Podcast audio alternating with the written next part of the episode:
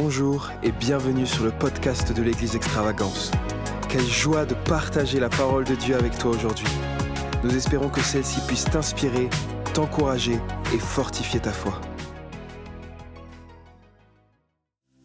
Bonsoir à tous. J'espère que vous allez bien. Donc je suis très heureux de vous retrouver. Mon épouse vous salue, Lauriane. Pour ceux et celles que je connais, euh, bah, je suis content de vous revoir. Pour ceux et celles que je ne connais pas, je prends quand même le temps de me présenter. Je m'appelle Jérémy Picard. J'ai grandi ici, littéralement. Euh, j'ai connu les, premières heures de l'église. Et j'ai, été euh, enfant ici, ado ici, euh, jeune adulte ici, jeune célibataire, préparation mariage ici, marié ici, j'ai mes enfants ici. Certains d'entre vous, vous me connaissez depuis petit. Je ne citerai pas les noms pour ne pas donner un peu plus d'âge, parce que j'ai vieilli entre-temps. Mais tout ça pour vous dire que pour moi, ce que je vis ici avec vous, c'est la famille.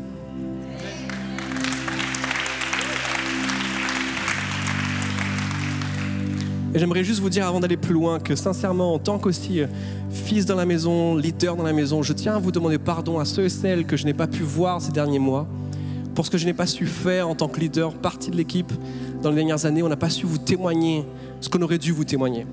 Et je le fais ce soir parce que je sais que c'est le cœur de Dieu. Personne n'est parfait, je connais vos cœurs, vous êtes là ce soir parce que vous êtes passionnés de Jésus. Mais je tiens ainsi à vous dire que aucun homme qui est sur une estrade n'est parfait, ça ne justifie pas les erreurs, c'est juste que je dois apprendre à les reconnaître.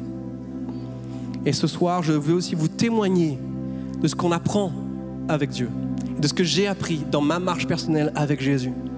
Et ce soir, je m'attends tout simplement à ce que Jésus le Christ puisse venir vous fortifier, vous édifier et vous délivrer de ce qui vous retient captif du passé. Dis à ton voisin, dis j'ai besoin de délivrance aujourd'hui. Je sais que pour certains ça paraît bizarre, mais c'est vrai. On a besoin de délivrance. Délivrance de notre propre chair. Délivrance de notre propre façon de penser. Délivrance de tout ce qui nous éloigne un peu plus de Jésus aujourd'hui. Je tiens à vous dire que ce n'est pas parce qu'on grandit dans l'Église qu'on grandit en Christ. Je tiens à vous dire que ce n'est pas parce que tu te retrouves à servir dans l'Église que actuellement tu es intime avec Jésus. Et je suis pour l'Église locale. Je suis là ce soir, je sers encore avec vous après plus de 20 ans de vie dans cette même Église.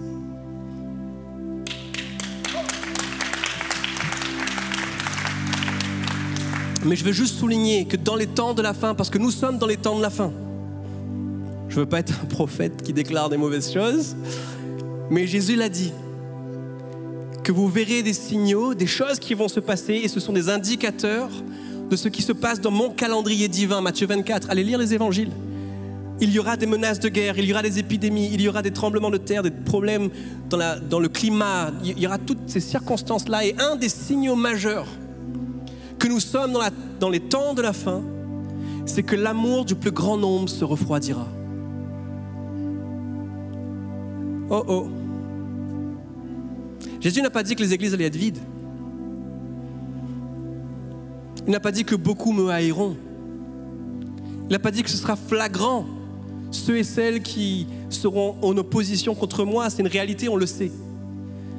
Là où il a dit que c'est un signal pour la fin, c'est qu'à cause des circonstances dans lesquelles on vit, de l'environnement, de la façon de penser du monde, l'amour du plus grand nombre sera froid.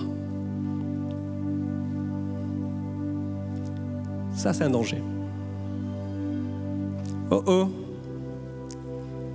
Et je le souligne, pourquoi pas pour vous faire peur, pour vous donner l'invitation de demeurer passionné pour lui.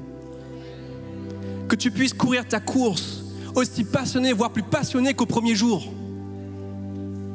Oh oh. Le combat, c'est pour maintenant. La réalité d'aujourd'hui, c'est qu'il y a un appel de la part de Dieu à se rapprocher de lui, à une vie de consécration, de sainteté, de pureté, de plein dévouement à sa seigneurie. Et c'est ce qui se passe pour nous aujourd'hui lorsque l'on vient, on se rassemble comme ça, qu'on donne tout ce que l'on a pour qu'il soit glorifié. Si je peux encore bouger aujourd'hui, je bouge pour lui. Si je peux encore crier aujourd'hui, je crie pour lui. C'est ça la réalité. Et en guise d'introduction, j'ai ce passage qui résonne dans mon esprit alors que je priais pour ce qu'on allait vivre ce soir ensemble. Et je crois que ce soir, ce passage en 2 Corinthiens 6 au verset 2, j'aimerais juste le lire parce que c'est une promesse pour toi et pour moi ce soir. 2 Corinthiens verset 6, chapitre 6 au verset 2, 1 et 2, je vais le lire. Puisque nous travaillons avec Dieu, nous vous encourageons vivement à ne pas accueillir la grâce. Le mot grâce ici en grec, c'est le mot charis capacité, onction, force, la puissance du Saint-Esprit, la puissance de Dieu, sans résultat. Paul ici parle à l'église de Corinthiens. Je ne ferai pas le contexte, je ne ferai pas l'histoire. Ah, je vous invite à étudier le contexte. C'est une histoire extrêmement riche. Paul a une relation avec cette église où il fait au total dans sa vie quatre voyages. Et lorsqu'on lit la lettre aux Corinthiens, on lit une discussion que Paul a entre lui et ceux et celles qu'il connaît, des gens qu'il aime. Je vais illustrer comment nous on lit euh, les évangiles aujourd'hui et qu'on enfin les évangiles, les épîtres surtout, parce qu'on parle de la lettre que Paul écrit aux Corinthiens, et comment on a des difficultés à réellement comprendre ce qui se passe. Je vais illustrer une discussion qu'il y a entre moi, par exemple, et un ami. Un ami qui m'appelle, je réponds au téléphone et vous, vous écoutez la conversation. Et je dis Salut mon ami, comment ça va? Je suis désolé de, réagir en retard, je suis extrêmement content pour la nouvelle. Je tiens à te dire félicitations. J'ai pas pu t'appeler avant, mais euh, combien de kilos il fait? Quelle taille? Est-ce que ça te plaît? Est-ce que tu es heureux?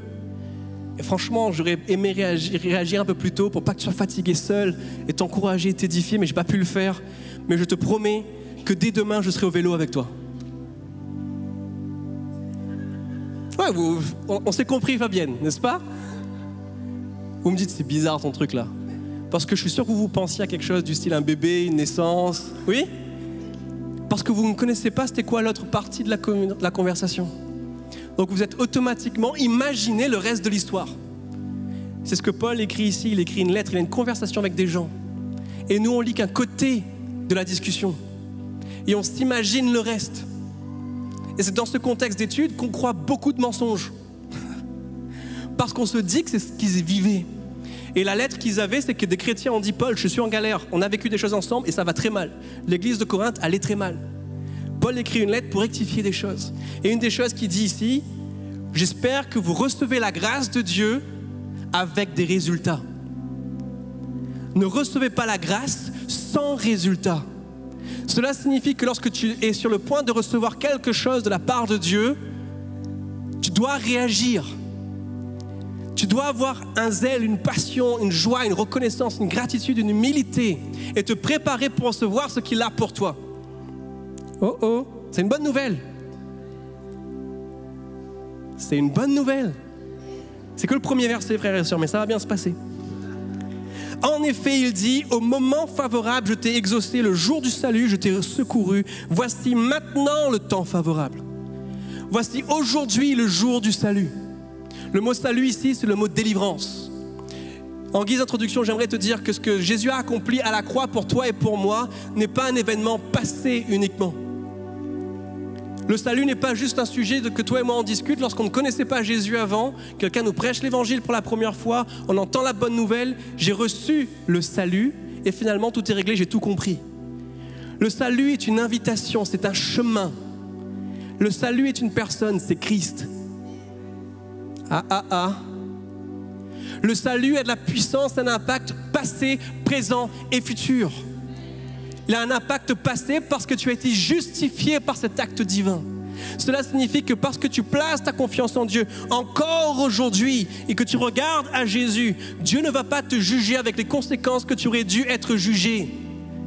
Il va te dire parce que tu as échoué, mais parce que mon fils a réussi, je te pardonne. Parce que tu pratiques la repentance. C'est la grâce de la justification au travers du salut. Mais le salut a une puissance pour toi et pour moi aujourd'hui.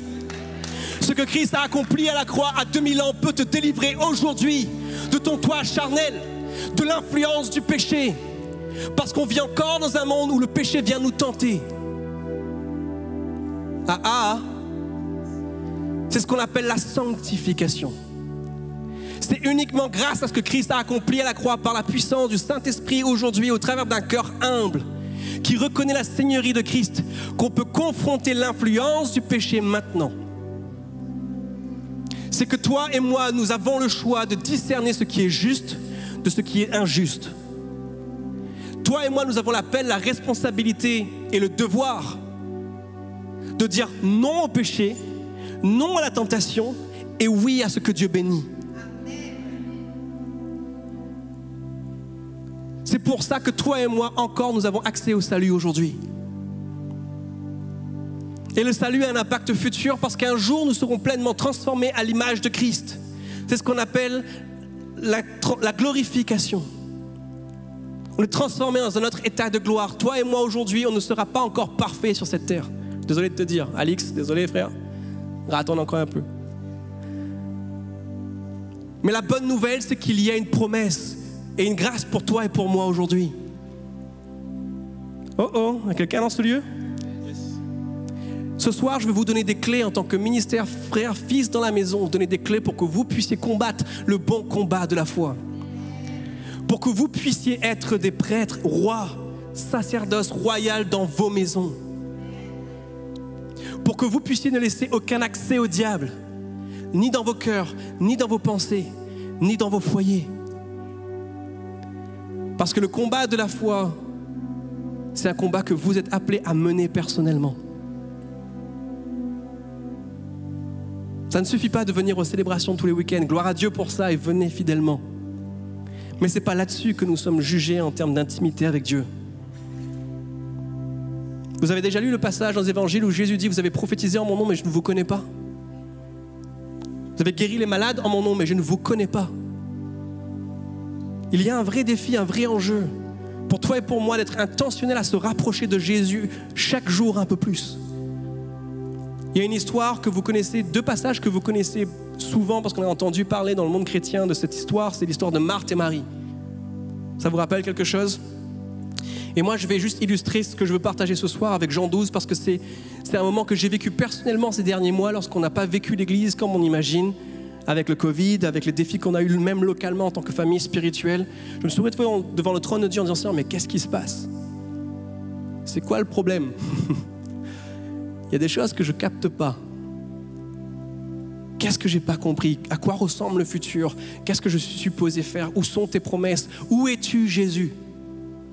Et j'ai remédité sur les paroles, sur l'évangile, j'ai remédité sur les, versets, les, choses que j'avais besoin de réponses. Et je me suis retrouvé à nouveau sur cette histoire dans Jean 12, où il y a Marthe, Lazare et Marie qui se retrouvent dans, une maison avec les disciples et Marie, qui est la sœur de, de, Marthe et la sœur de Lazare, et celle qui a brisé dans cette histoire dans Jean 12 un parfum d'une grande valeur sur les pieds de Jésus. J'aimerais juste lire deux passages ce soir pour illustrer l'enjeu pour toi et pour moi, encore là cette année en 2022. Jean 12 au verset 1, 2 et 3, je vais lire les trois, ou juste le 2 et le 3. Là, on lui, là, on lui offrit un repas. Marthe servait et Lazare était parmi ceux qui se trouvaient à la table avec lui. Marie prit un demi-litre d'un parfum de nard pur et très cher et versa sur les pieds de Jésus et lui essuya les pieds avec ses cheveux et la maison fut remplie d'un parfum, de l'odeur du parfum. Je veux juste insister sur le mot servait ici. Le mot servait, c'est le mot diaconéo qui signifie exercer son ministère. En gros, Marthe était dans la présence de Jésus et elle exerçait sa fonction de ministre. C'est pas mal. Qui est d'accord? Qui veut servir Jésus ici? Donc ce qu'on est en train de dire là, c'est pas mauvais. Servir Jésus. Souvent, on lit cette histoire en percevant Marthe comme étant quelqu'un qui fait une erreur ou qui fait quelque chose de mal ou quelqu'un de mauvais. Ce n'est pas le cas. C'est une personne extraordinaire. Tout ce que Jésus dit, c'est qu'elle faisait son ministère. Et là où on voit Marie, on voit Marie être dans l'intimité avec Jésus. Et quand je méditais sur cette histoire, Jésus me disait, ne confonds pas me servir et être intime avec moi. C'est pas la même chose. Ton intimité n'est pas basée sur ton service je me dis, Seigneur, qu'est-ce que tu veux dire par là? Ça ne veut pas dire que le service est mauvais. Il faut qu'on serve dans l'église, il faut qu'on se sert les uns les autres, qu'on s'édifie, qu'on s'encourage. Mais il ne faut pas qu'on mette, entre guillemets, il faut qu'on mette d'abord notre intimité avec lui en priorité. Il faut d'abord qu'on cherche à être Marie avant Marthe. Et c'est là que j'ai réalisé, Seigneur, qu'est-ce que tu veux dire par là? Et je me suis retrouvé un peu comme dans ma chambre seule, ne pas savoir réellement ce qui se passe. Mais Seigneur, j'ai besoin que tu me parles Je prêche, je prêche pas comme je prêchais avant dans les églises, dans mon église locale. Je suis là, isolé, je suis dans un contexte où je comprends pas les choses. Et le Saint-Esprit vient me parler, me dit Jérémie, tu vis pour le ministère ou pour Jésus? Aïe, ça m'a fait mal ça.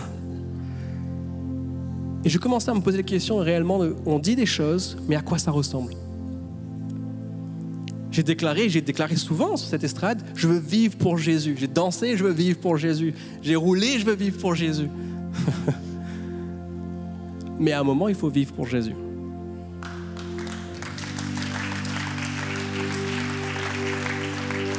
Et ça, on ne peut pas falsifier.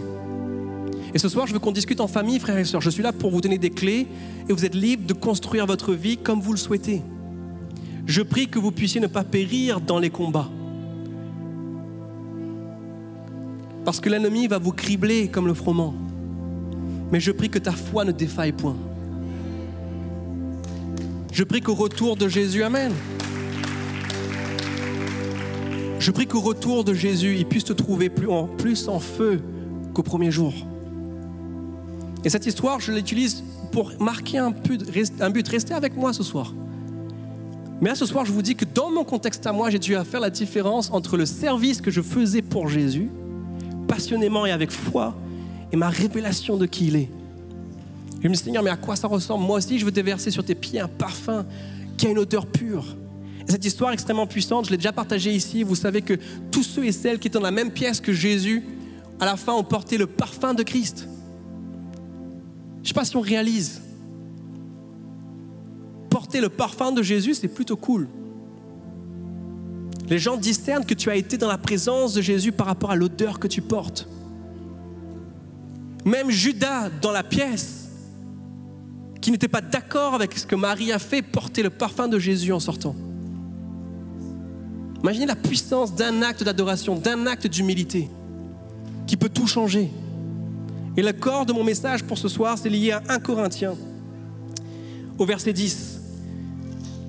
Et ici, c'est un verset que beaucoup connaissent, non, chapitre 10, verset 13, pardon. 1 Corinthiens 10, verset 13, c'est un passage que beaucoup de gens connaissent et on l'a souvent cité. Et je crois que c'est l'une des clés pour nous pour continuer à marcher sur les voies du salut, sur la voie du salut, sur la voie de la délivrance continuelle de notre chair, la voie de la délivrance continuelle de l'influence du péché afin que là où on se trouve, on libère sa volonté, son règne et sa puissance. Afin que là où on est, nous sommes témoins de son règne de sa royauté. 1 Corinthiens 10, verset 13 ici, est écrit Aucune tentation ne vous est survenue qui n'a été humaine. En notre, en notre terme, Paul dit ici Tous les défis que vous avez là, tout le monde traverse les mêmes situations. Les difficultés que l'on a sur cette terre, chacun d'entre nous, nous avons les mêmes défis. Ça se traduit d'une façon peut-être différente, avec des gens différents, mais c'est le même fond. Ensuite, il dit, Dieu est fidèle et il ne permettra pas que vous soyez tentés au-delà de vos forces. Amen. Et souvent, quand on lit ce passage-là, on se dit, Seigneur, c'est au-delà de mes forces, enlève la tentation. Le mot tentation ici signifie difficulté, challenge, défi, problème. Pas uniquement les tentations comme on peut l'imaginer où l'ennemi te fait miroiter quelque chose de bon. C'est plus riche que ce mot-là, c'est plus riche que le mot tentation quand tu étudies le grec. Ça signifie difficulté, temps difficile, péril, challenge. Et Dieu dit dans sa parole qu'il ne, permettra pas que tu sois tenté au-delà de tes forces. Et quand on lit cela, quand Paul dit cela, on pense que cela signifie que Dieu va éloigner la difficulté. Mais ce n'est pas ce que la Bible dit. Paul dit dans la phrase suivante, enfin dans la deuxième partie de la phrase plutôt, il dit, il ne permettra pas que vous soyez tentés au-delà de vos forces, mais avec la tentation, mais avec la difficulté, avec le temps difficile, il préparera aussi le moyen d'en sortir, afin que vous puissiez la supporter. J'aimerais ce soir juste vous donner une clé que l'ennemi peut-être a essayé d'utiliser contre nous. Ce n'est pas parce que tu, tu traverses un temps difficile que Dieu t'a rejeté. Ce n'est pas parce que tu traverses un temps difficile que tu es mauvais. Ce n'est pas parce que tu as fait un temps difficile, que tu traverses un temps difficile, que tu es disqualifié.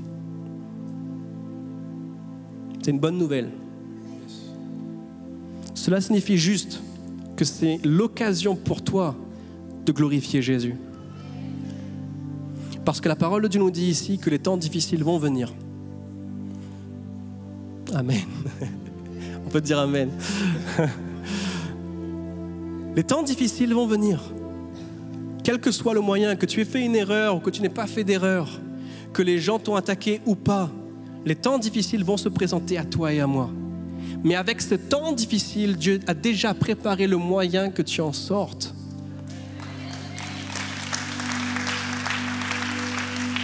En d'autres termes, Dieu ne veut pas t'épargner des temps difficiles, il veut t'épargner dans le temps difficile. Il te dit qu'il est fidèle et qu'il veut traverser avec toi la tempête. Ce qui fait d'un temps difficile, d'une tempête, une malédiction, si je puis dire, ou une bénédiction. Un temps de construction ou de destruction, c'est ton attitude de cœur.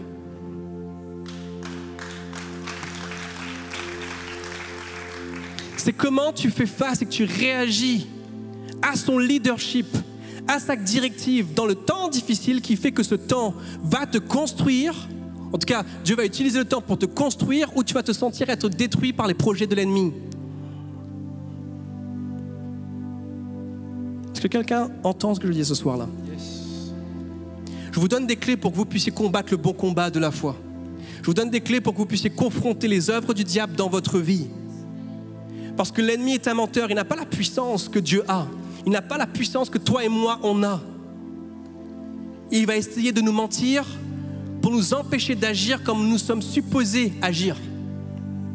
Je vous donne un témoignage pour illustrer ce que je vous dis là. J'ai changé avec un pasteur aujourd'hui en Belgique, du côté de la frontière euh, hollandaise. Il me racontait qu'avant le temps où il, euh, où il, était, il est devenu chrétien et aujourd'hui maintenant pasteur, il était musulman.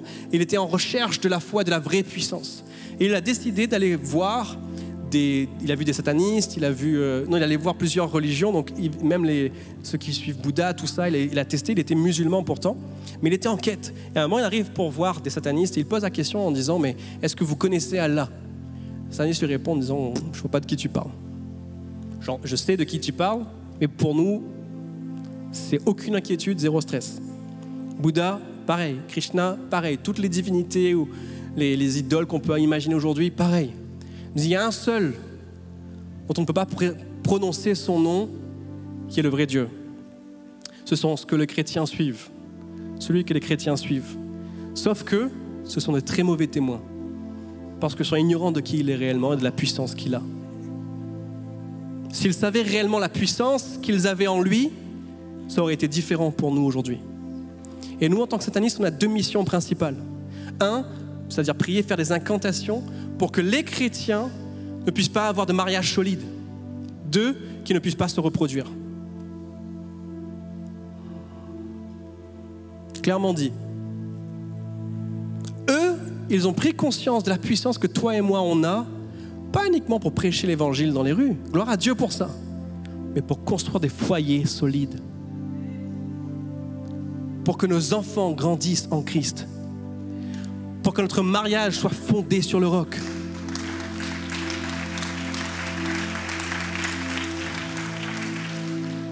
Dieu nous dit aujourd'hui en tant qu'Église de ne pas se tromper de cible. Oui, exerçons le ministère pour prêcher la parole, libérer les signes, miracles, prodiges. Si nous avons ces dons-là, utilisons-les, bien sûr. Mais l'une de nos priorités serait de préserver nos relations de construire des familles fortes, solides, tant qu'il nous est possible de le faire, de le faire, de fermer la porte à l'ennemi.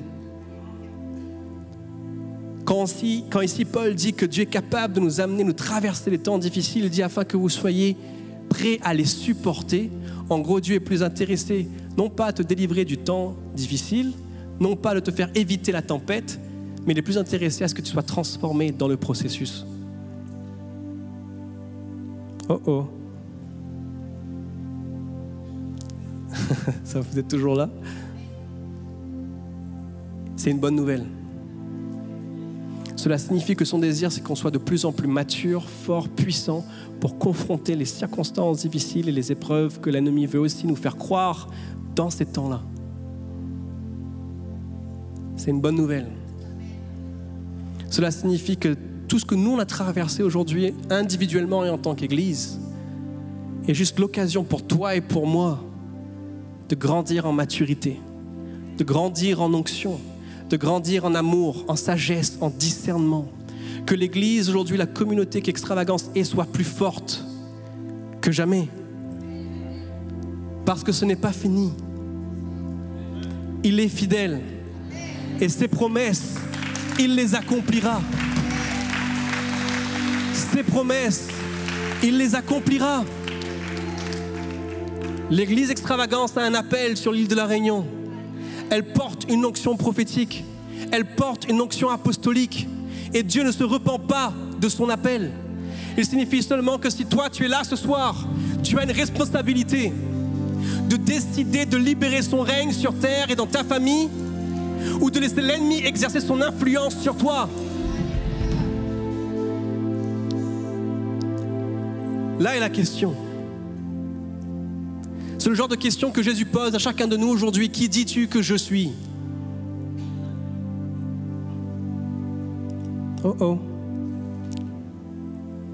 Et ce soir, je crois que nous avons l'occasion de glorifier son nom, de déclarer à nouveau qu'il est fidèle et que nous allons vivre pleinement ses promesses sur nos vies en tant qu'individus, mais aussi en tant que communauté. Parce que nous avons l'occasion de lui faire confiance. Le dernier passage que j'aimerais juste citer pour qu'on puisse expérimenter l'Église et la communauté ensemble, c'est dans Jacques 4 au verset 7. Et c'est un passage que je trouve extrêmement puissant parce que dans ce contexte-là, Jacques, qui est au passage la famille de Jésus, demi-frère de Jésus, imaginez le contexte quand même, et il dit quelque chose de fort, il dit que quelques versets auparavant, je vais quand même dire ce verset-là, c'est important, il dit La prière fervente du juste a une grande efficacité. Vous connaissez ce passage? Ce passage-là n'illustre pas uniquement celui qui va intercéder 12 heures, gloire à Dieu, je suis fidèle, alléluia. Oui, ça peut se traduire comme ça. Mais il représente aussi et surtout un croyant qui choisit de fixer ses regards sur Jésus, qui réalise au moment où il est là, qu'il a été et qu'il est justifié au travers de Christ. Pas uniquement cette révélation de dire je, je me tiens justifié devant Jésus, parce que pour moi, personnellement, c'est qu'une conviction personnelle, si je cultive uniquement cette pensée, je peux me retrouver à un moment ou à un autre et de m'appuyer sur ma propre justification personnelle. Donc je ne parle pas ici de se tenir justifié devant Jésus, je me parle de se tenir justifié en Jésus et par Jésus. De garder cette réalité que nous sommes limités humainement parlant, mais par Christ, nous sommes une nouvelle créature. Que par le Saint-Esprit, aujourd'hui, nous pouvons faire des choses que nous ne sommes pas capables de faire personnellement. La réalité elle est là, lorsque c'est difficile de pardonner, parce qu'on a été blessé ou trahi par des personnes que l'on aime. Humainement parlant, c'est dur. Mais en Christ et par le Saint-Esprit, c'est possible.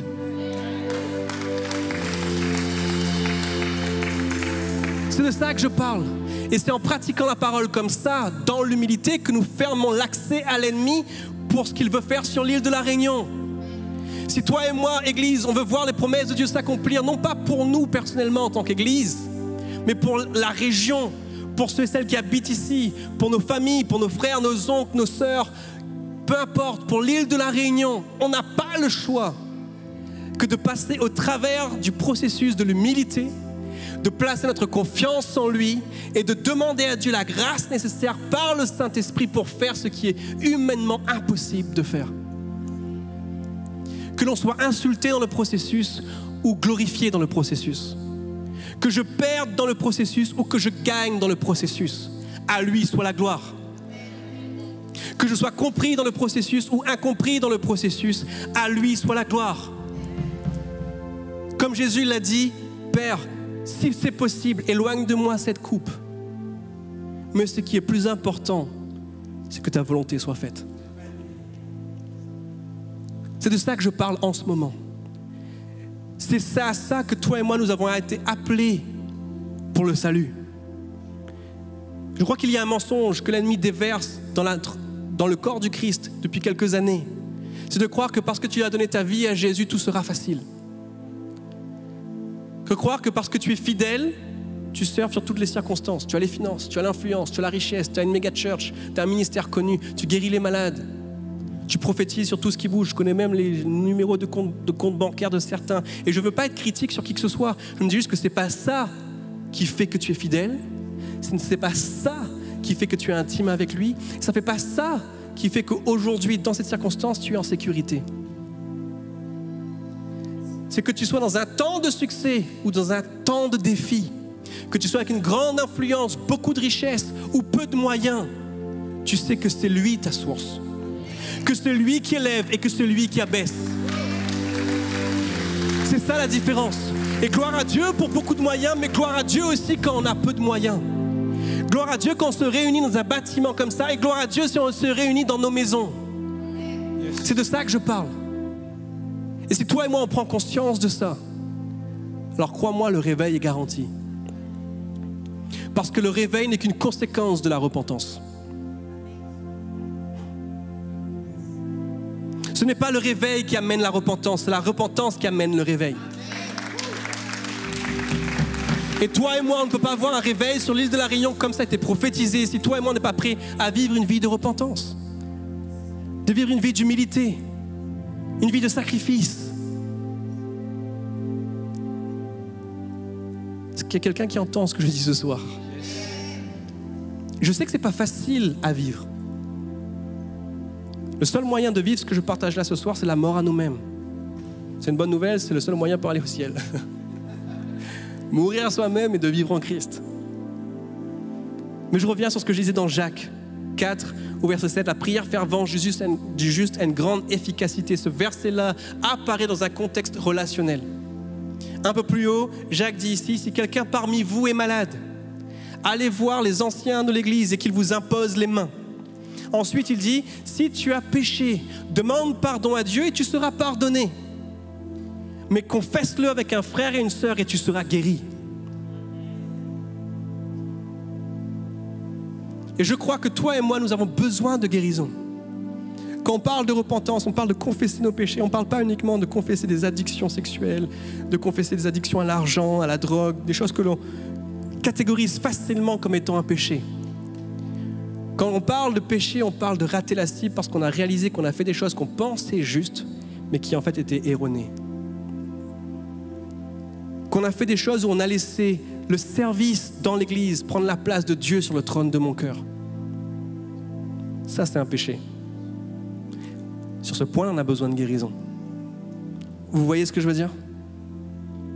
Et c'est un défi, si vous continuez à lire les premiers versets du passage en 1 Corinthiens 10, Paul commence ce chapitre-là en disant, nos prédécesseurs, ceux qui ont vécu dans le temps du désert avec Moïse, ont été un exemple pour nous parce qu'ils ont bu de la même source. Ils ont bu du même rocher, ce rocher qui était Christ. Ils ont vécu les miracles ensemble, ils ont vécu les déserts ensemble. Ils ont avancé au même pas. Ils ont vécu différentes saisons ensemble. Mais sur tous ceux qui ont vécu cela ou dans les mêmes circonstances, dans le même processus, beaucoup n'ont pas été approuvés de Dieu. Et Paul dit que leur histoire nous sert de témoignage. Parce qu'ils ont laissé des choses prendre la place de Dieu sur le trône de leur cœur. Il ne faut pas qu'on prenne ce que Dieu nous donne comme cadeau, comme bénédiction. Prendre la place de Dieu dans nos vies. Il ne faut pas que les dons, les talents qu'il nous donne, comme un ministère pour le corps du Christ, qui est un don du Christ pour le corps, prennent la place de Dieu sur le trône de nos cœurs. Il faut respecter les ministères, honorer les dons, utiliser les dons que tu nous donnes pour s'édifier les uns les autres, mais qu'on laisse Christ être le Seigneur.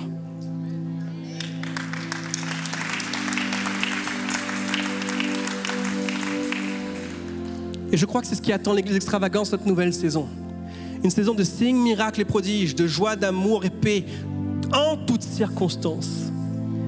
Dans la disette comme dans l'abondance, dans le succès comme dans les échecs. Que les relations soient saines, édifiantes, fortifiantes, protectrices. Que Christ soit glorifié au travers de nos relations. C'est ce qui attend l'Église extravagance dans cette nouvelle saison.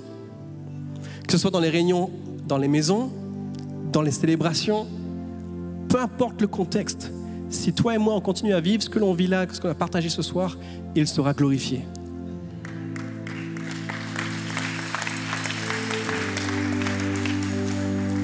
Et c'est tout ce que j'avais à cœur dans l'esprit de libérer pour chacun de nous en tant que message ce soir. Mais je crois qu'on est amené ce soir à vivre un temps ensemble en famille. Un, pour glorifier Dieu, oui. Qu'on vienne l'adorer en esprit en vérité. Je pense qu'il y a un moment un peu comme Marie a su faire.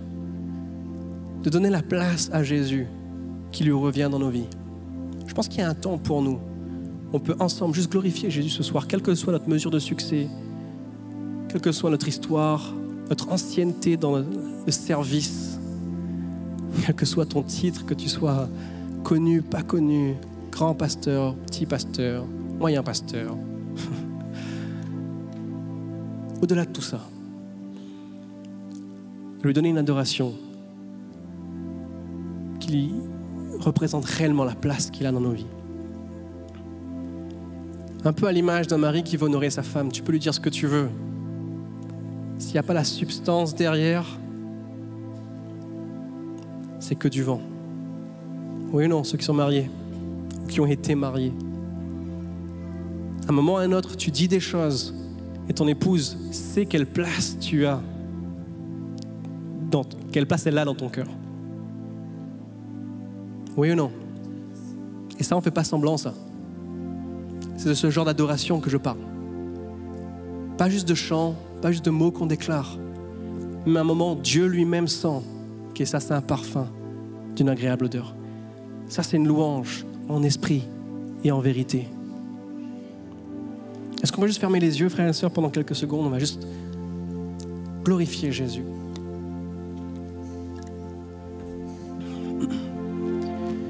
Seigneur, nous sommes là devant toi ce soir en famille. On n'est pas là pour euh, juste euh, écouter une prédication ou euh, écouter un message, Seigneur. On veut être là en ta présence et entendre ce que tu dis par l'Esprit. Et ce soir, Seigneur, on entend cette invitation à vivre un temps d'intimité avec toi et glorifier ton nom. Alors ce soir, reçois notre louange. Reçois notre adoration.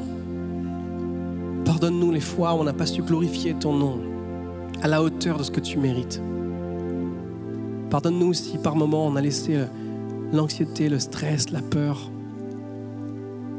ne pas voir ce que tu faisais au travers des temps difficiles. Viens glorifier ton nom ce soir, Jésus.